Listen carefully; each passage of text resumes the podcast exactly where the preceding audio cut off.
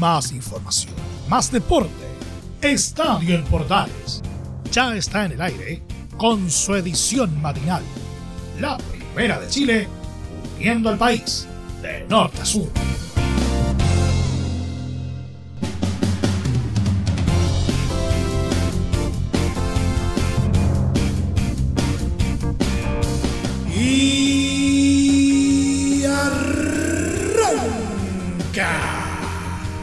Señoras y señores, ¿cómo les va? Muy buenos días. Bienvenidos una vez más. Bienvenidos al show. Día lunes, inicio de semana. Y desde luego, eh, esta entrega va a estar bastante cargadita lo que dejó el clásico. Sí, hay algunos que dicen que, que no es clásico, hay otros que dicen que sí es clásico, pero no deja de ser un partido importantísimo. Eh, el duelo entre Universidad Católica y Colo Colo. Pero eso sí, el duelo del día de ayer en San Carlos de Apoquindo estuvo con harta polémica, harto picante por medio. Vamos a estar eh, eh, ahondando al respecto. Pero también vamos a tener tiempo para revisar los otros partidos eh, del torneo por la fecha 11 que nos ha dejado la jornada dominical. Un vistacito a lo que nos dejó también la primera B que se sigue desarrollando con completa normalidad. Una vuelta por las eh, ligas extranjeras y en nuestro polideportivo estaremos hablando de Fórmula 1 y también eh, acerca del desempeño de Alejandro Tavilo en el ATP de Múnich. Todo esto y más en 30 minutos arrancamos inmediatamente porque tenemos mucha entrega para el día de hoy. Esto es Estadio en Portales AM. Desde el máster central de la Primera de Chile uniendo al país de norte a sur, les saluda Emilio Freixas, como siempre un placer acompañarles en este horario. Colo Colo rescató un agónico empate 1 a 1 ante una mezquina Universidad Católica este domingo en un candente clásico por la fecha 11 del Campeonato Nacional, un duelo que terminó ensuciado por incidentes protagonizados por barristas en San Carlos de Apoquindo. El cuadro albo, que llegaba con confianza ante un equipo convulsionado, se vio sorprendido por un inesperado penal antes de los cinco minutos por una innecesaria falta de Óscar Opaso a Cristian Cuevas en la entrada del área. El árbitro José Cabero no dudó en señalar el punto de cal y Fernando Sampedri tomó la responsabilidad cambiando el rumbo del partido con el 1-0 a los 5 minutos de juego. Va a gatillar el toro, prepara la jipeta, pone primera, pisa el embriague. Atención, el señor Cabero da el pitazo, va a disparo, gol.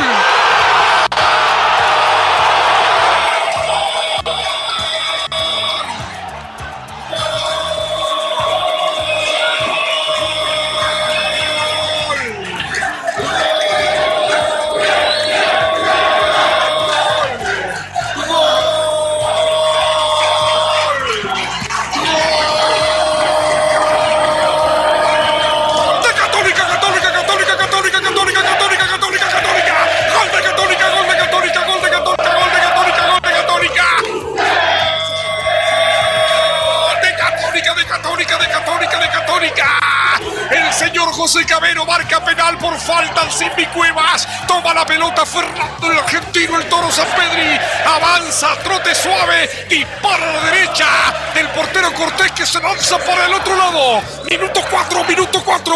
Universidad Católica 1, Colo Colo 0. El chofer de la jipeta, el argentino, el toro Fernando San Pedri de penal lo convirtió. Los pupilos de Gustavo Quintero de inmediato presionaron en busca del empate, pero no hubo claridad para llegar con profundidad al arco rival, ya que Leonardo Gil, anulado por el medio campo cruzado, no pudo conectar bien con los punteros Marcos Volados y Pablo Solari. Por su parte, la UC sufrió con la lesión de Branco Ampuero al cuarto de hora y tuvo que reordenar su esquema. Alfonso Parot pasó a jugar de central Cuevas se retrasó para ser lateral izquierdo y Gonzalo Tapia entró para jugar como puntero. Con esa nueva formación dispuesta por el DT Rodrigo Valenzuela, la si bien no pudo dominar la posesión, pudo controlar el marcador y tuvo más opciones de aumentar la ventaja en San Carlos, aunque Brian Cortés lo evitó con al menos tres atajadas claves. Primero, el meta de Colo Colo detuvo un potente disparo de José Pedro Fuensalida. Después, un remate de Tapia que dejó en el camino a Matías Saldivia con un enganche. Y por último, rechazó un venenoso centro de Fabián Orellana de gran nivel en su primer partido con los Cruzados este año. Después del descanso, justo antes del segundo tiempo, comenzaron los problemas en las gradas. Un proyectil cayó cerca del arco de Cortés y el estruendo afectó al meta de Colo Colo, quien tuvo que ser atendido para que pudiera reanudarse el partido. Tras el breve incidente, el complemento inició y la UC apostó por una estrategia defensiva, renunciando a atacar y solo jugar con contragolpes. A diferencia de la primera parte, los cruzados solo tuvieron una chance de aumentar la ventaja tras un grosero error de Cortés, quien salió hasta mitad de cancha. Tapia intentó eludir al portero y rematar al arco desprotegido, pero demoró y permitió que el guardameta Albo rechazara su remate con una barrida. Después de eso, el partido fue dominado totalmente por Colo Colo, pero faltaba la precisión en el último pase para concretar la igualdad. En el minuto 71, la temperatura del clásico aumentó. Fernando Sampedri cometió una falta contra Matías Saldivia y el árbitro José Cabero nada cobró, desatando la furia del técnico Quinteros. El juez lo amonestó para que se calmara, pero todo empeoró y al final lo expulsaron por sus protestas. Colo Colo, sin técnico y sin una idea clara, insistió con su asedio y al final tuvo su recompensa en el minuto 90 con un derechazo de Alexander Oroz, quien apenas llevaba cuatro minutos en la cancha. ¡Gol!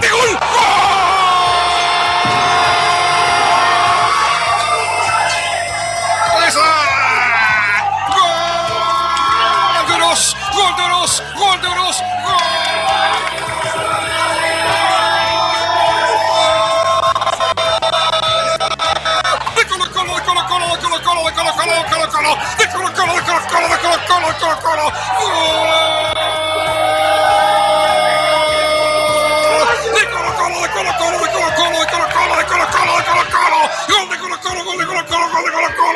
de Colo Colo, gol de Colo Colo, lo empató Colo Colo, lo empató Colo Colo, lo empató Colo Colo, lo empató Colo Colo, de borde por el sector derecho, viene el centro, el punto penal estaba esperando Alexander Oroz que saca el zapatazo al centro, se desarma completo el Zanahoria Pérez y lo empata Colo Colo, minuto 44, minuto 44, segundo tiempo, Universidad Católica 1, Colo Colo 1, con un disparo, con un bombazo, Alexander Oroz lo.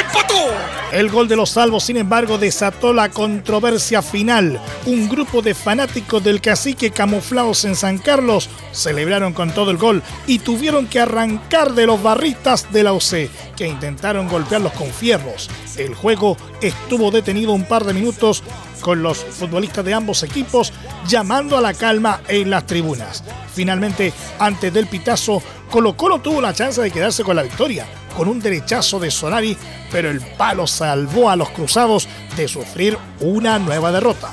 Con el resultado, la UC sumó 13 puntos y frenó su racha de dos caídas consecutivas. Y Colo Colo, en tanto, alcanzó 21 puntos e hipotecó su liderato a la espera de lo que haga Unión Española que tiene 20 ante Cobresal este lunes en el cierre de la fecha 11.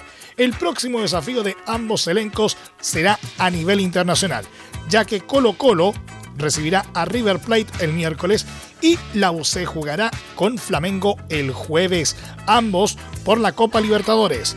En el torneo local, en tanto, la UC visitará a Ñublense en dos semanas más, mientras que Colo Colo recibirá a Curicó Unido.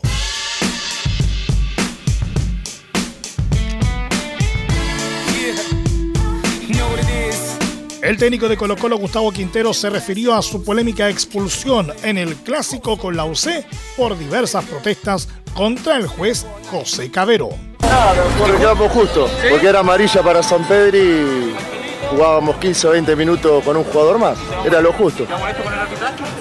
Ya está, terminó, ya está. Gustavo? el segundo tiempo merecimos más. El primero no, ellos jugaron un poco mejor. El segundo merecimos más. De momento, Gustavo Quinteros quedó imposibilitado de dirigir en la próxima jornada cuando los salvos visiten a Curicó Unido a la espera del informe final de José Cabero, el que podría extender la sanción del argentino boliviano.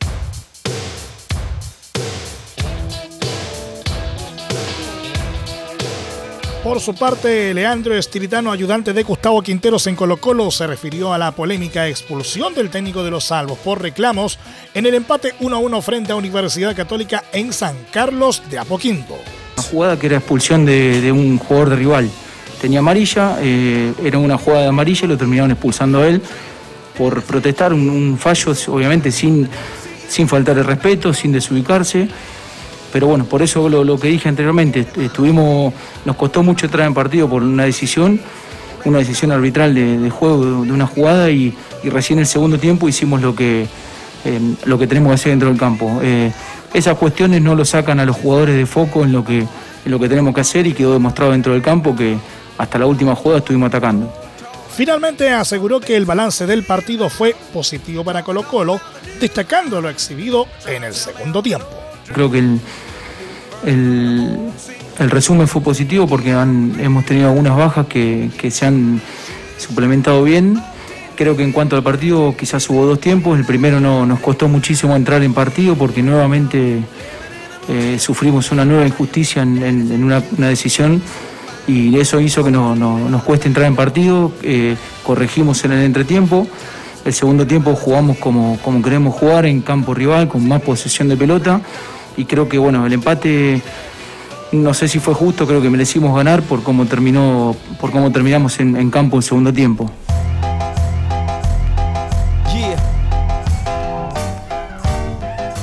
Dejamos de momento todo lo referente al clásico para eh, revisar otros partidos de la jornada dominical. Coquimbo Unido logró una gran remontada contra Unión La Calera por 3 a 2 en el estadio Francisco Sánchez Rumoroso.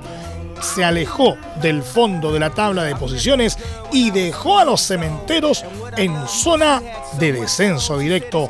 Los cementeros manejaron el partido a placer por 54 minutos y tomaron ventaja de dos goles gracias a un golazo de Sebastián Sáez en los 26 y un tanto de Lucas Pacerini en los 54, el primero desde que llegó a la calera. No obstante, los piratas tuvieron una soberbia reacción y dieron vuelta el compromiso con una anotación de Joe Abrigo en los 59 y un doblete de Fabián Carmona en los 63 y 77 minutos. El segundo de ellos, una joya. Fueron sus primeros goles en el certamen. En la próxima fecha, los coquimbanos recibirán a Huachipato, en tanto que los caleranos harán lo propio ante Audax Italiano.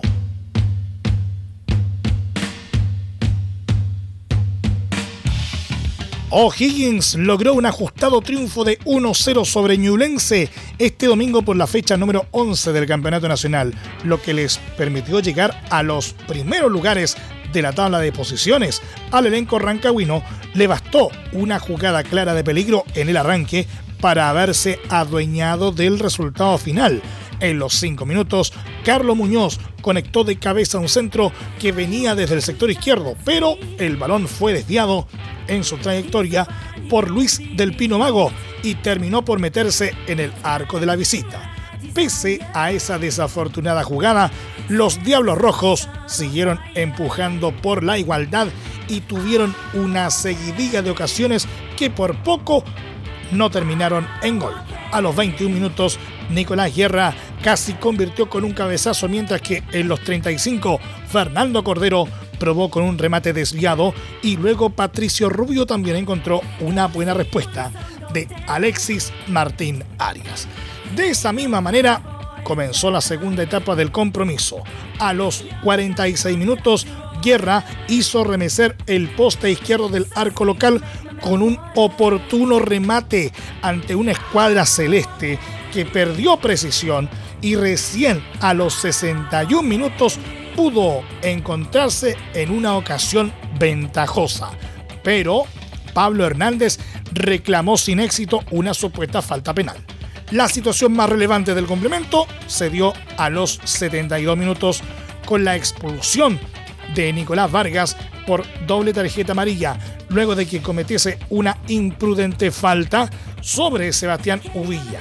Tras ello, Gastón Lodico tuvo el segundo con un remate desde el tiro libre que tapó Hernán Muñoz, mismo que le negó el gol a Francisco Arancibia en el epílogo en un mano a mano antes del final del compromiso. Gracias a este triunfo, O'Higgins escaló al quinto lugar de la tabla con 18 puntos y en la próxima fecha se enfrentará al colista Deportes Antofagasta. Ñublense se enredó en el cuarto puesto con 19 unidades y su próximo obstáculo será Universidad Católica.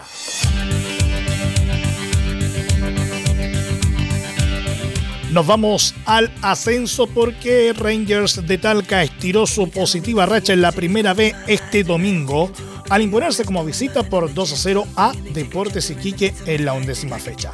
El equipo rojinegro se volvió una visita ingrata en el Tierra de Campeones y se puso en ventaja a los 45 más 2 con el gol de Alfredo Ábalos, mientras que en la segunda mitad Camilo Melibilú sentenció la cuenta en los 88.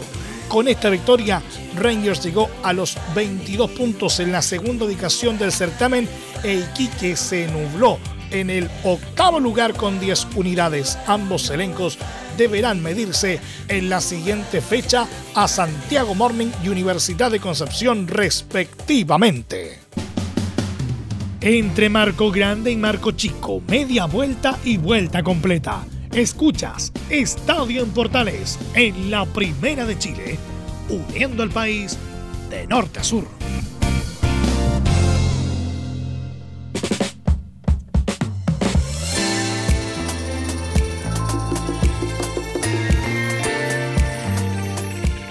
Tuviste un accidente en tu trabajo, te sientes con las manos atadas, te despidieron injustificadamente. En reparación laboral te asesoran y acompañan abogados especializados en trabajo. Los resultados lo respaldan. Consulta gratis a lo largo de todo Chile. Encuéntralos en www.reparacionlaboral.cl. Junto a reparacionlaboral.cl seguimos haciendo Estadio en Portales en su edición AM como siempre a través de las ondas de la Primera de Chile uniendo al país de norte a sur. Revisamos ligas extranjeras a esta hora de la mañana. El chileno Jan Meneses aportó una asistencia en el empate 1 a 1 que León protagonizó con Santos Laguna de Ignacio Geraldino en la penúltima fecha de la fase regular del torneo de clausura mexicano. Takeshi fue titular y se mantuvo en cancha todo el partido y asistió a Ángel Mena para la apertura de la cuenta en favor de la escuadra de la Fiera en los 51 minutos. Para el equipo Esmeralda anotó Daniel Aguirre a los 57 decretando la igualdad definitiva antes del pitazo final. Con este resultado León quedó con 20 puntos en el undécimo lugar, mientras que Santos Laguna se enredó en la decimosexta posición con 17 unidades.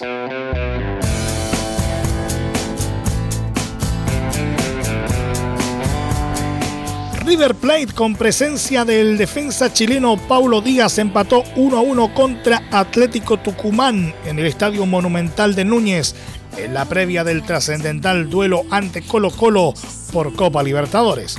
La banda Sangre abrió la cuenta en los 45 más 2 con un penal de Enzo Fernández, pero recibió el empate en los 58 con un tanto de Ramiro Ruiz, por lo que encadenó dos partidos sin ganar.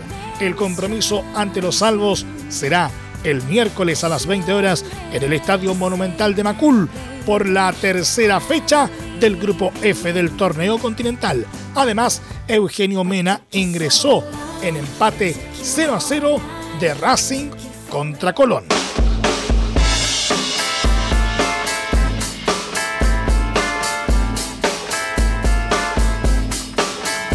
Eric Pulgar sonrió en duelo de chilenos ante Martín Rodríguez y César Pinares en la Liga Turca al ser partícipe en el triunfo por 1-0 de Galatasaray sobre Altay en la fecha 34 del certamen.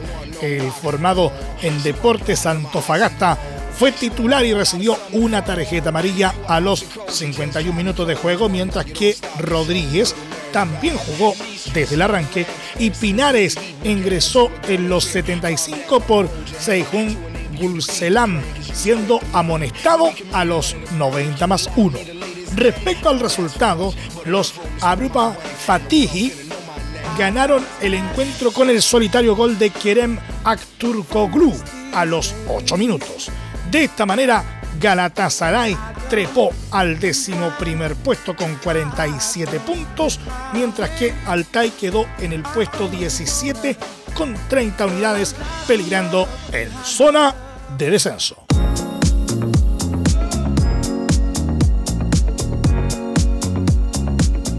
Nos vamos a nuestro querido polideportivo, el piloto neerlandés Max Verstappen de Red Bull, último campeón del mundo, ganó este domingo el Gran Premio de la Emilia Romagna, el cuarto del Mundial de Fórmula 1, disputado en el circuito de Imola, Italia.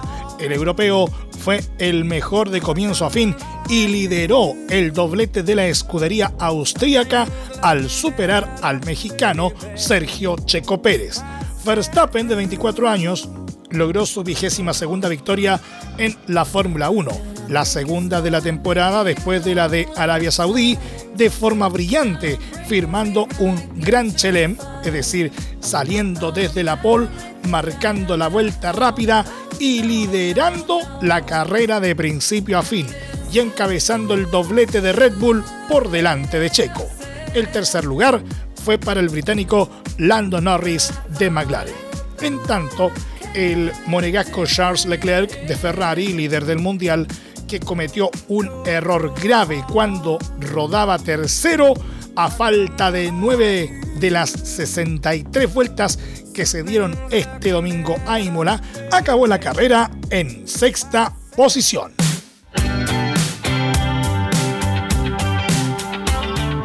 Y por último, el tenista chileno Alejandro Tavilo, número 91 de la ATP, desperdició sus opciones en la ronda final de las clasificaciones del ATP de Múnich y dijo adiós a la opción de meterse en el cuadro principal del certamen alemán.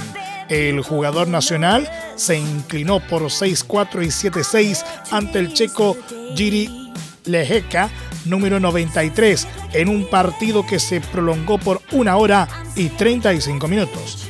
El duelo fue parejo, pero el europeo capitalizó las dudas del zurdo en el noveno juego para quebrar y luego definir a su favor el primer parcial. En el segundo capítulo, el nacido en Toronto dispuso de un quiebre a su favor que le permitió ponerse 3 a 0 e incluso tuvo opciones para ponerse 5 a 1, pero desperdició tres pelotas de rompimiento y eso terminó por pasarle la cuenta. Lejeca reaccionó, quebró en el noveno y forzó el desempate, instancia donde se vio más sólido para quedarse con el partido. Pese a ello, de momento Tabilo no registra cambios en el ranking a la espera de la progresión de quienes lo rodean durante la próxima semana.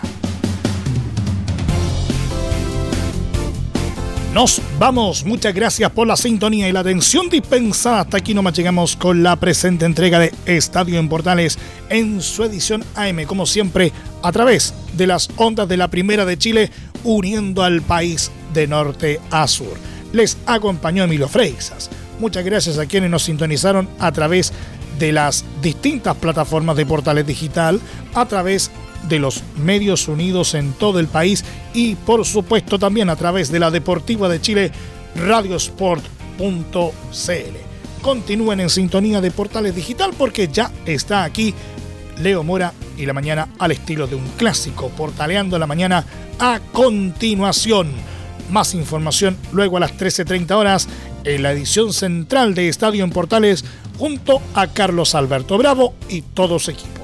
Recuerden que a partir de este momento, este programa se encuentra disponible en nuestra plataforma de podcast en Spotify, en los mejores proveedores de podcasting y desde luego en www.radioportales.cl. Que tengan todos un muy buen día y que tengan desde ya un excelente inicio de semana. Y recuerden, la pandemia no ha acabado, por lo tanto, recuerden lo más importante, si puedes, ahora más que nunca, quédate en casa. Más información, más deporte. Esto fue Estadio en Portales, con su edición matinal, la primera de Chile, viendo al país de norte a sur.